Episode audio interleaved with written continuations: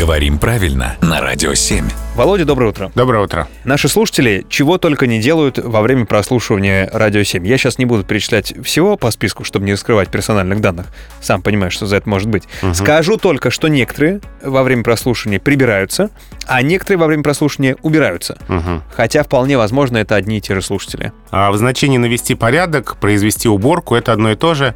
Эти глаголы синонимичны, оба они разговорные. Есть такой очень-очень устойчивый миф, что говорить убираться неграмотно, потому что ся будто бы означает действие, направленное на себя. Но на самом деле это не так. На самом деле не так, потому что когда люди обнимаются, обни- они обнимают друг друга, не каждый себя.